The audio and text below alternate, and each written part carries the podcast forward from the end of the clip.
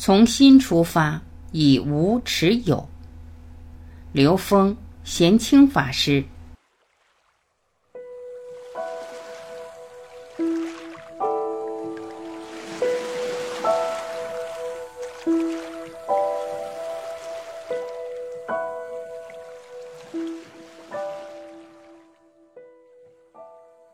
真正的环保是在投影源里建构和谐的能量状态。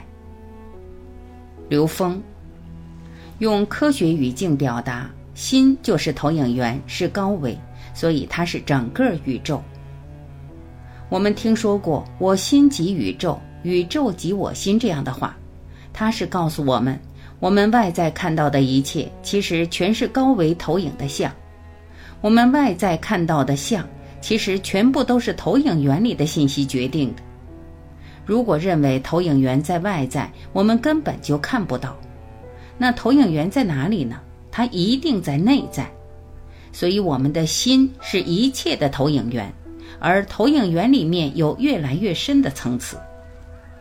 在心经里面讲，观自在菩萨行深般若波罗蜜多，观就是内观自性的临在。往内才进入高维，才进入投影源。从这个角度讲，真正的环保应该是从投影原理就建构起一种和谐的能量状态。那么，它投影到这个时空里面来的能量和谐的存在，是一个我们真正意义上的能够在现实生活中呈现的环保。所以，源头一定是在内在。生命的自我更新源自于和外界物质能量的交换。贤清法师，我们在讲心的时候，如果大家不看这个文字，可能听上去会以为是新旧的心。其实，在中国古代的文字里，它是先有发音，后有字形，所以从这个意义上来理解，文字发音相同的意思相通。所以，当我们讲新文化、新能源的时候，其实它也意味着新。在我们的生命系统里，更新的源头源自于心脏，所以心脏要自我更新，源自于和外界的能量物质交换。它要输送到全身的时候，心脏就是一个交换器，所以它每时每刻都要是新的。我们的生命，它要去自我更新。身体是这样运作的，精神上也要这样运作。保护环境，实际是保护我们自己。我们所处的这个时代是一个科技的时代，他追求的是创新。这些创新实际上是在不断的发展我们的物质生活。整个社会要往前发展，所有发展的原动力来自于心。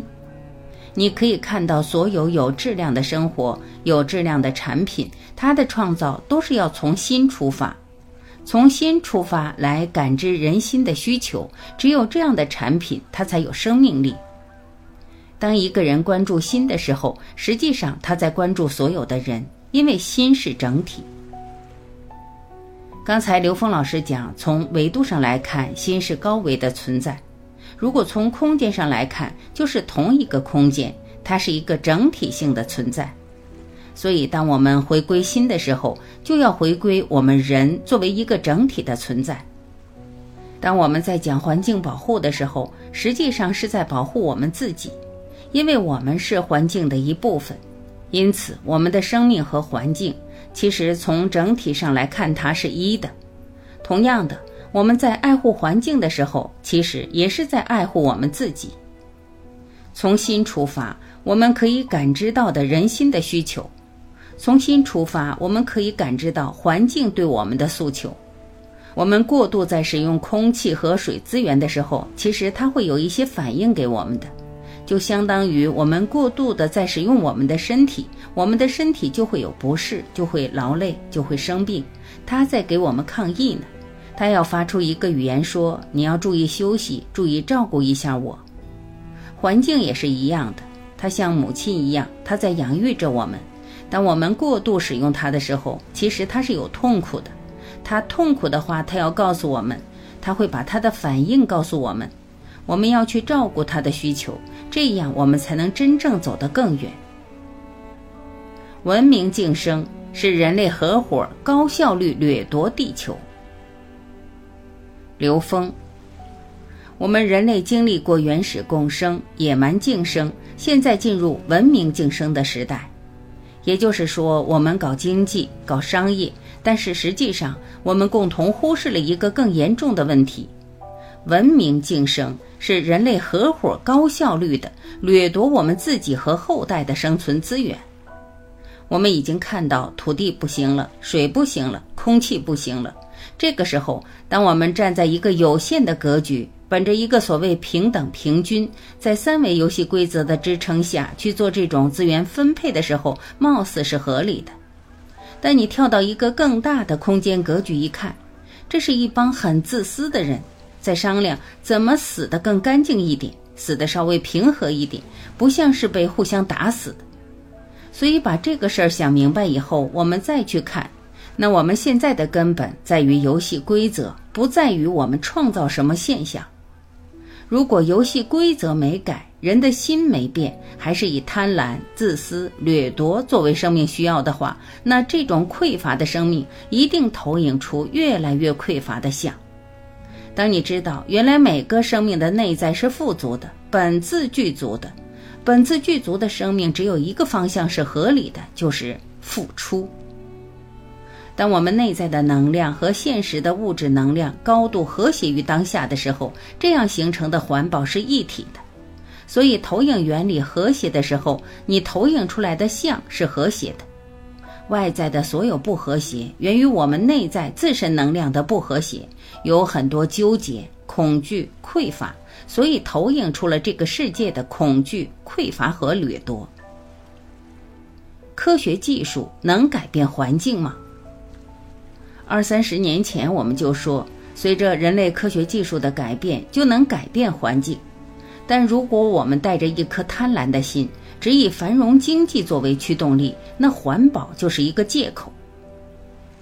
我在几十年前就做环保，我做太阳能。那个时候，我们专门研究怎么让全世界享受太阳能。结果我发现，当太阳能仅仅以商业诉求为目的的时候，它依然是为了满足人欲望的衍生品，所以我们搞了那么多年环保，环保却越来越糟。你指望科学技术新的发展能够为人类解决环境的问题吗？对不起，更多的问题会出现。环保首先要改变人的想法，不是改变人的感官。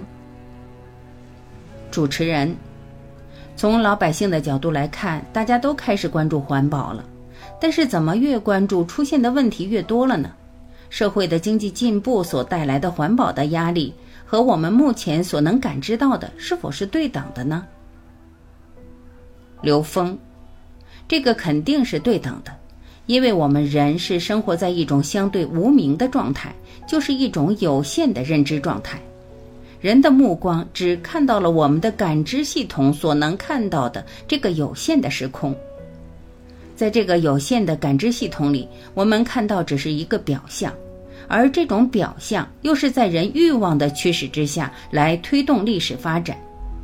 很多人认为欲望是推动人类进步的一个动力。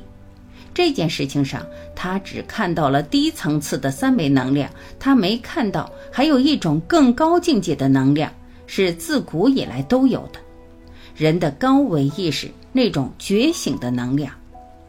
那种自觉的能量是人类本自具足的一种呈现，但是人类欲望的膨胀会让人把这个最低级的欲望渲染放大，所以要解读这个问题，一定是从根儿上解决。所以环保首先要改变人的想法，不是改变人的感官。如果你从感官上去改，你换一种方式给人产生很多限制性条件。他就会想尽一切办法超越或者绕开你的限制条件。但是，当想法改变的时候，每一个人从内在接受了一种和谐的存在方式。他知道付出是生命的第一需要，而且我们不需要那么繁复的现实存在就能活得很自在。那这个时候，环保的实现就不需要强悍的物质条件作为支撑了。